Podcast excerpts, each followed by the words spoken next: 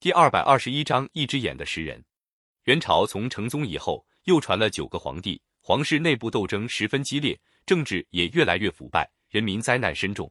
最后一个皇帝元顺帝妥欢铁木儿即位后，荒淫残暴，闹得国库空虚，物价飞涨，百姓忍受不下去，很多地方爆发了农民起义。河北有个农民叫韩山童，他祖父是个教书先生，曾经利用传教的形式，暗地组织农民反抗元朝，被官府发现，充军到永年。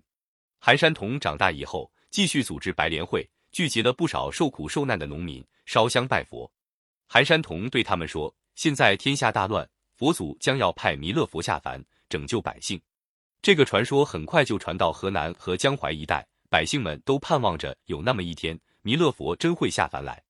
正巧在这个时候，黄河在白毛堤决口，又碰上接连下了二十多天大雨，洪水泛滥，两岸百姓遭受严重水灾。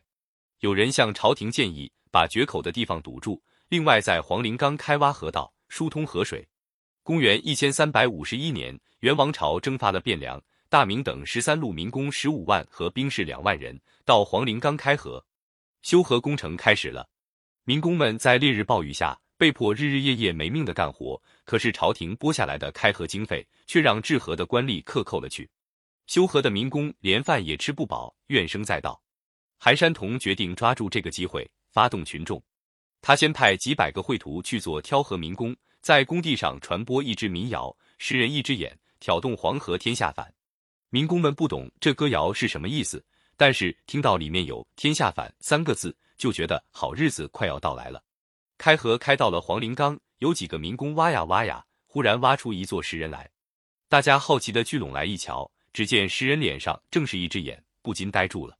这件新鲜事又很快的在十几万民工中传开来，大家心里都想：民谣说的真的应验了，既然石人出来，天下造反的日子自然来到了。不用说，这个石人是韩山童事先偷偷的埋在那里的。百姓被鼓动起来了。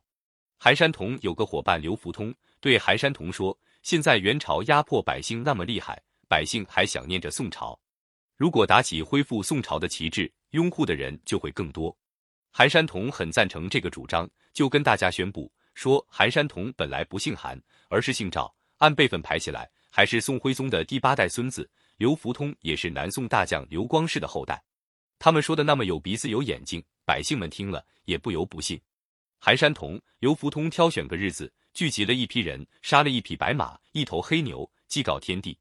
大家推韩山童做领袖，号称明王，并约定日子在颍州颍上起义，用红巾裹头作为起义军的标记。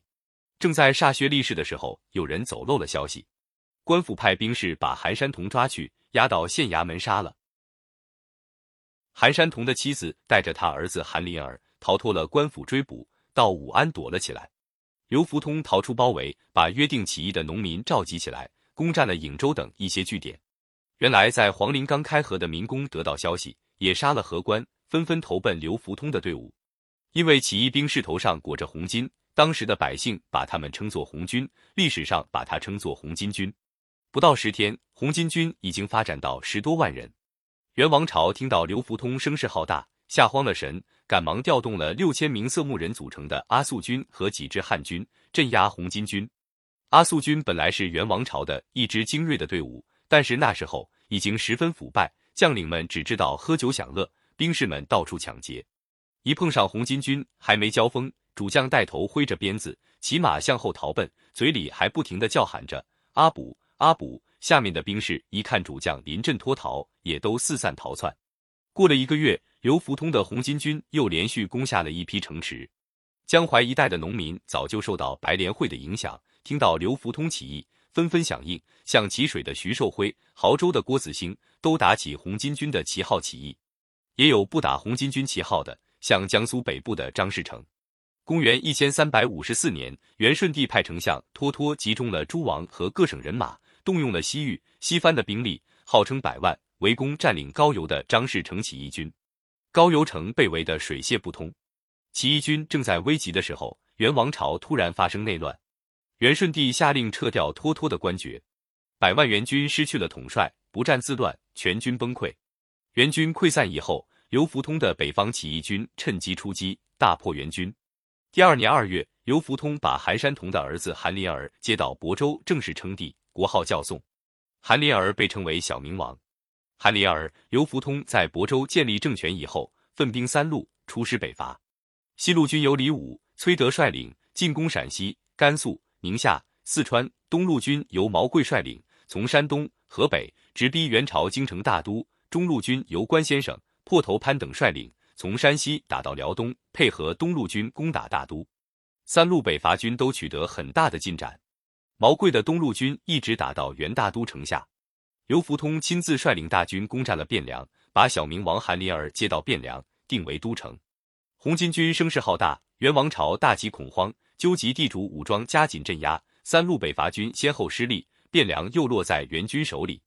元王朝又用高官厚禄招降了张士诚。刘福通保护小明王逃到安丰后，受到张士诚的袭击。公元一千三百六十三年，刘福通在战斗中牺牲。北方起义军经过十二年的战斗。终于失败。